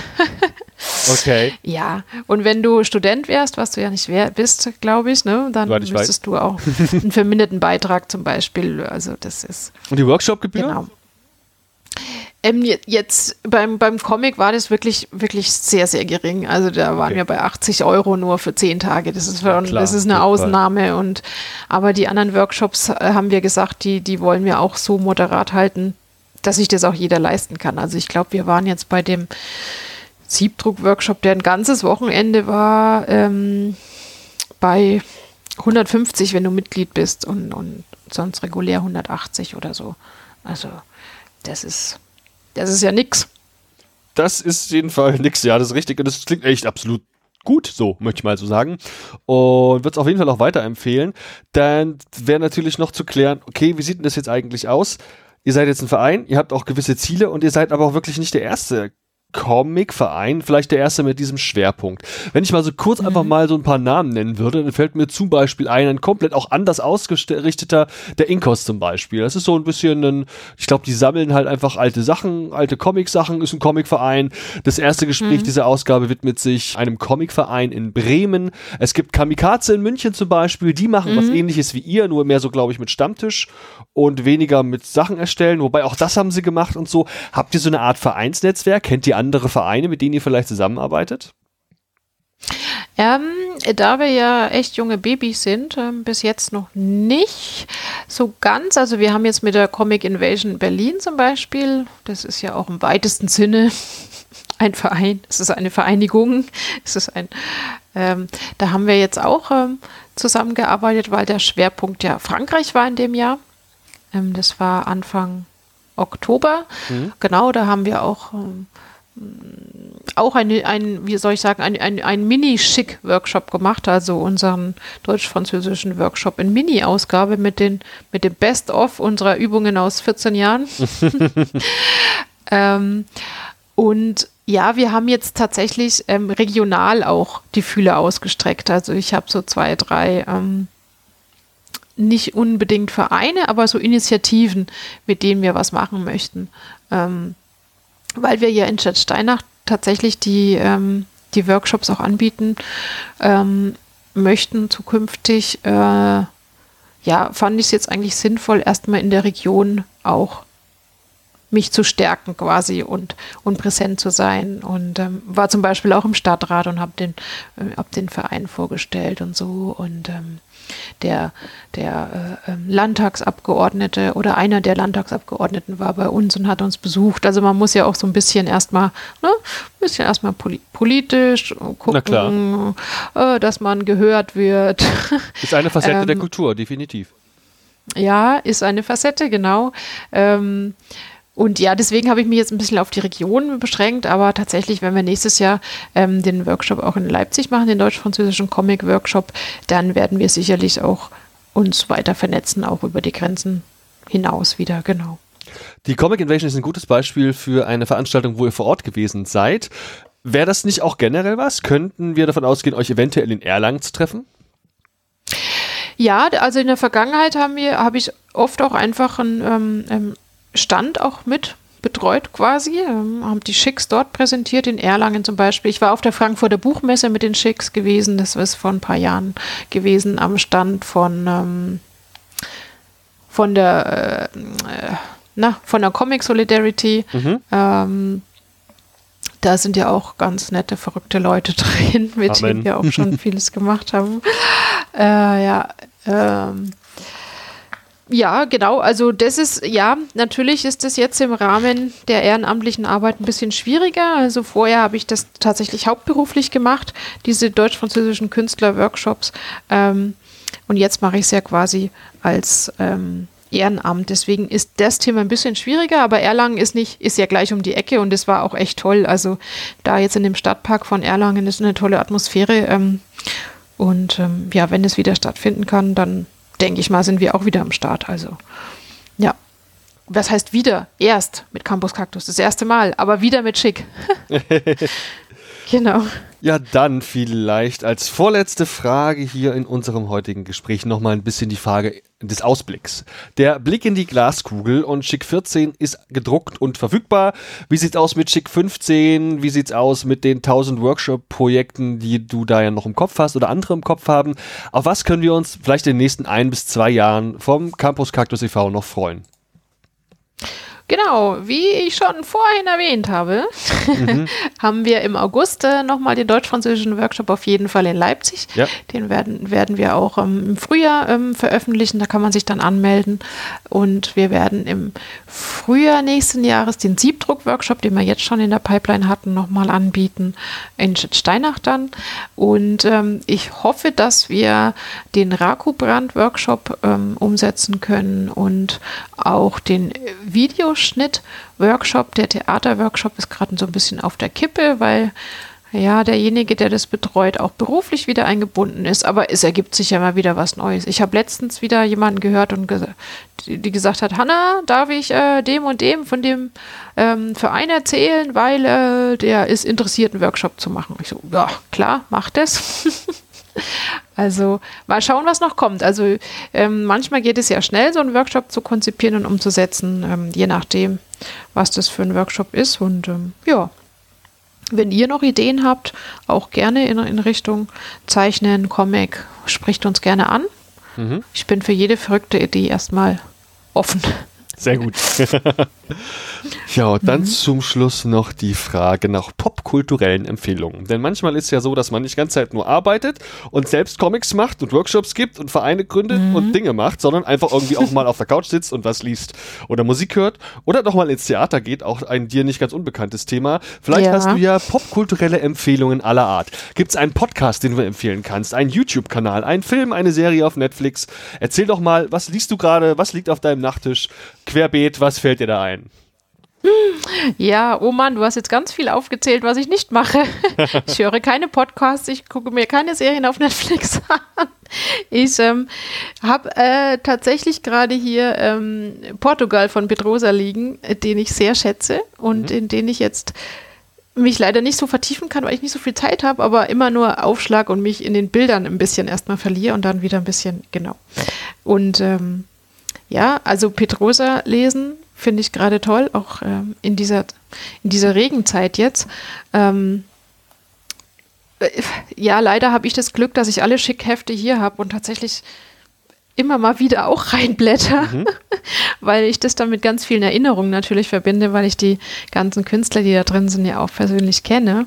Also ja, mein Tipp, besorgt euch diese Schickhefte auch.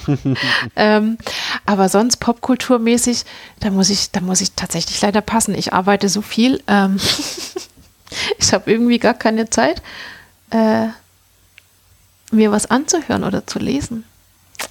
Alles ähm, klar. War es auch lange nicht? Ich schlaf viel. ähm, nee, aber äh, den neuen James Bond möchte ich mir, glaube ich, doch angucken, muss ich sagen, ja. Mhm. Den möchte ich mir anschauen. Das stimmt, das ist Popkultur. Und ich habe tatsächlich auch wieder Theaterkarten. Ja, okay, das habe ich auch. Aber hier für regionales Theater. Ähm Mach doch gerne mal Werbung. Also, wenn du das möchtest, bist du herzlich eingeladen, auch sowas mal zu nennen. Ja, regionales Theater. Ich, ich, ich wohne zum Beispiel nicht in Tatsteinach, sondern in Bayreuth. Also ihr hört mich gerade aus Bayreuth und ähm, da gibt es die Studiobühne und da habe ich mir Theaterkarten für Vater gekauft, mhm. weil eine Kollegin von mir da äh, Regie führt.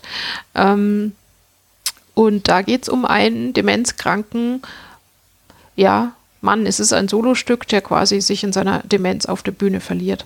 Ähm, schwieriges Thema. Ich bin gespannt, ähm, wie ähm, Anja das inszeniert hat und umgesetzt hat und, und wie es einen vielleicht berührt oder nicht berührt. Keine Ahnung. Ich werde auch mit meinem Vater reingehen. Ja. Schwierig. Mhm. Ja, schauen wir mal. Dafür habe ich Theaterkarten und dann ist das nächste Theater schon wieder nach, nach Kronach geht's da. Kronach ist auch eine, eine, eine Stadt hier in der Nähe. Da gibt es auch ganz tolles kleines Theater. Genau. Sowas mache ich dann vielleicht. Genau. Petrosa lesen, ins Theater gehen, schick blättern. Klingt total ja. toll. Liebe Hanna, vielen, vielen, vielen lieben Dank dafür, dass du dir heute Zeit genommen hast, über dich, deine Arbeit, den Verein und Comics zu sprechen. Es hat mir sehr viel Spaß gemacht und ich hoffe doch sehr, dass ich schon bald, spätestens halt nächstes Jahr, den äh, Ausgabe 15 von Schick in der Hand halten kann. Ja, auf jeden Fall. Du bist der Er. Komm doch vorbei. Also jeder ist immer eingeladen nach Leipzig auch. Wir haben, wir müssen, wir müssen immer so viel gegenlesen. Ähm, sind wir über, über jede Störung dankbar und über jeden Gast auf unsere Release-Party. Also ab jetzt bist du in meinem News-Verteiler drin. Ne? Sehr gut, klar. bei Release Party hattest du mich. da gibt es auch Bier. Optimal, das freut mich. Ja, geil. Hanna, vielen Dank. Ja, danke für die Einladung. Vielen Dank. Viel Spaß beim Schneiden. Vielen Dank, äh, vielen Dank dass du über uns gestolpert bist. Ähm, und ja, ich hoffe, dass der eine oder andere vielleicht ähm, ja mal reinklickt bei uns und, und sich mit uns beschäftigt und äh, vor allen Dingen mal durch Schick klickt. Alles klar, tschüss. Tschüss, schönen Abend noch. Sehr geehrte Damen und Herren, wertes Publikum, liebe Hörende, vielen Dank für eure Aufmerksamkeit und Zeit. Ich hoffe sehr, euch hat gefallen, was ihr gerade gehört habt. Wir, die Redaktion des Telestammtisch, betreiben ein semi-professionelles Podcast-Projekt zum Selbstmitmachen. Also meldet euch bei uns, wir beißen auf. Außerdem freuen wir uns immer über Feedback via Social Media und E-Mail sowie euren finanziellen Support. Ebenso frohlocken wir förmlich über Bewertungen auf den gängigen Podcast-Plattformen. Wer möchte, darf uns gern immer und überall empfehlen. Alle relevanten Links findet ihr in den Show Notes. Vielen Dank und bis zum nächsten Mal. Euer Andi.